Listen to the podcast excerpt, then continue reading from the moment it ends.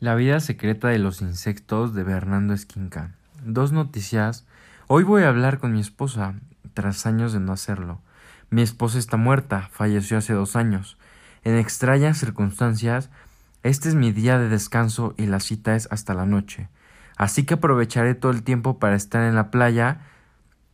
A Lucía le encantaba el mar, no se metía a nadar, le tenía mucho respeto, pero daba largas caminatas por la orilla y disfrutaba dejando de las olas que la lamieran por los pies descalzos. Curiosamente, en una ocasión me dijo que cuando muriera, el último lugar que le gustaría que arrojaran sus cenizas sería el mar. Una noche soñé que me moría y lo único que hacía era nadar y nadar en un oscuro fondo del océano, como pez ciego. No le puse mucha atención en ese momento. Nadie tomaba con seriedad a una persona sana cuando hablaba de su muerte, pero ahora le recuerdo mientras meto las latas de cerveza en la hielera y tomo un libro para tumbarme y leer bajo el sol. Soy estomólogo forense. Me dedico a estudiar los insectos que envían cadáveres y que proporcionan pistas para atrapar asesinos. A los bichos les gustaba dejar huevos en el rastro. Los ojos o la nariz de las víctimas. Las claves es relacionar los ciclos biológicos de los insectos con las etapas que se de descomposición del cuerpo, lo que permite aproximarse al momento en que ocurrió la muerte. Funcionan, en pocas palabras, como un reloj. Incluso si pudiera determinar el cadáver, fue trasladado de un lugar a otro, a los insectos también les gustaba alimentarse de la carne putrefacta. Algunos de ellos son moscas, escarabajos, arañas, hormigas, avispas y cien pies. Y son verosos ellos los restos de un adulto humano expuestos al aire libre pueden ser devorados rápidamente.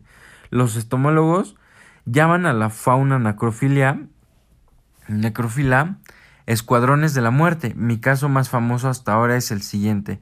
Una familia se muda a casa a los dos meses, descubren y reportan el cadáver de un niño asesinado en el sótano. La policía los señala como los principales sospechosos. Sin embargo, al, al analizar los insectos, que habían colonizado el Caribe pueden determinar que el crimen había sido cometido antes que dichas personas a trasladar a vivirla a una residencia. Entonces, se acusó a los interiores inquilinos una de pareja de ancianos que resultaron ser abuelos del niño, auténticos del asesino, una familia entre salvo del pellejo gracias a un puño de ácaros. Hace seis meses mi amigo Leonardo me dijo que conocía a un medio, me aseguró que no era un estafador y que podía comunicarme con mi esposa. Lo escuché con respeto, pero me negué. Pertenezco al mundo de la ciencia, al mundo racional, mas he visto suficientes atrocidades y cuerpos vejados de maneras insospechadas, como para creer que existe un Dios y mucho menos un más allá. El mal compea por todos los lados, a sus anchas. No hay nada que sea capaz de detenerlo. Mejor que exista la vida después de la muerte, porque es muy probable que el mal continúe reinando allí. Él insistió, nada pierdes con intentarlo, y si funciona, resolverás las dudas que te atormentarán. Yo te pago la sesión. No consiguió convencerme. Fue hasta, hasta los tres, tres meses cuando decidí tomar en mis manos el caso de Lucía, que comencé a presentar seriamente en la posibilidad. El olor de los gases que se desprenden de un cadáver es lo que atrae a los primeros insectos. Pueden percibirlo mucho antes que el olfato humano. A veces incluso invaden a una persona durante la agonía. Los huevos que disponen ciertos insectos disponen a un corto periodo embrionario y closisma al mismo tiempo, lo que le da como resultado una masa de larvas que se mueve como un ser extraterrestre por el cuerpo. Las larvas son blancas y se introducen inmediatamente en el tejido subcutáneo. Lo licúan gracias a unas bacterias y enzimas y se alimentan por succión que continuamente conforma pasa el tiempo y si el cadáver permanece sin ser encontrado, a los seis meses, por ejemplo, aparecen otros bichos que pueden dejarlo completamente seco. Todo es aprovechado, pelo, piel, uñas. A veces los forenses encontramos solamente huesos. Dije antes de mi esposa, murió en extrañas circunstancias. Su cuerpo apareció en un bosque, que está ahora este puerco. El día anterior, por la noche, la había dejado en el aeropuerto, pues visitaría a su madre en la capital. Hacia la madrugada, cuando llegó y yo estaba dormido, Lucía regresó a la casa diciendo que su vuelo se había cancelado debido al clima y que más tarde volvería al aeropuerto para tomar otro avión. Le escuché hablar entre sueños, se metió en la cama y se recostó. Se recostó en mi pecho. Como era de costumbre, cuando desperté ya no estaba. Supuse que no había querido molestarme y que se había marchado en taxi.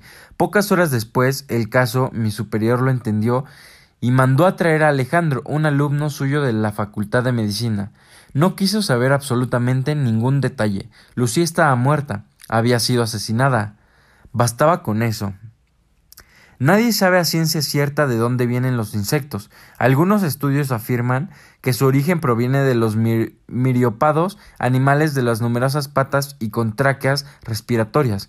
Otros especulan que los crustáceos, lo cierto es lo que en los periodos devónico hace 400 millones de años.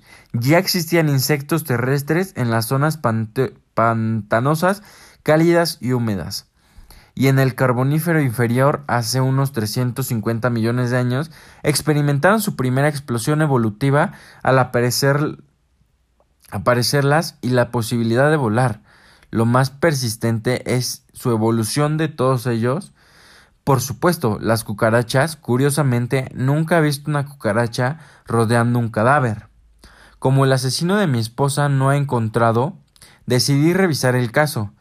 Anal Analicé las pruebas recogidas por Alejandro y encontré varios errores graves, entre ellos uno que me dejó desconcentrado, un fallo de cálculo de la hora de la muerte de Lucía, fue encontrada en el bosque a las nueve de la mañana por un grupo de campistas. Indicaban que llevaba por lo menos seis horas fallecida, es decir, había muerto en la madrugada, cuando se suponía que estaba en mis brazos dormida. Y como yo no tenía conciencia exacta de la hora que Lucía se había marchado de la casa aquella noche, el asunto se volvió bastante confuso. Leonardo tenía una teoría. Ella ya estaba muerta cuando me visitó en la cama.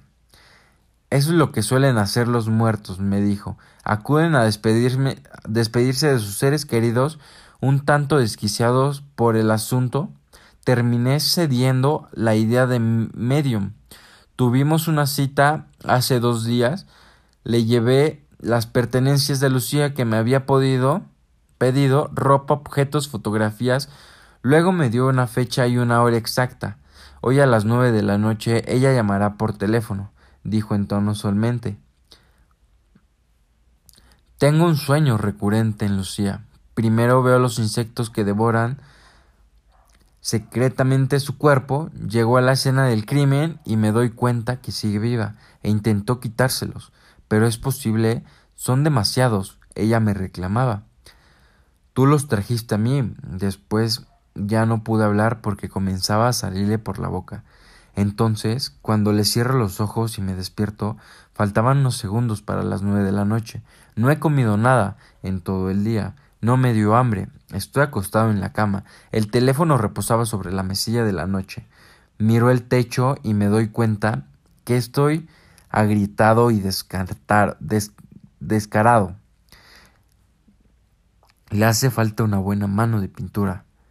Descubro una telaraña en una esquina. Algunos insectos muertos están atrapados en ella. De pronto, uno de ellos tiembla está vivo y lucha por librarse. Justo en ese momento suena el teléfono. Una, dos, tres, cuatro, cinco. Descuelgo, escucho el sonido del mar.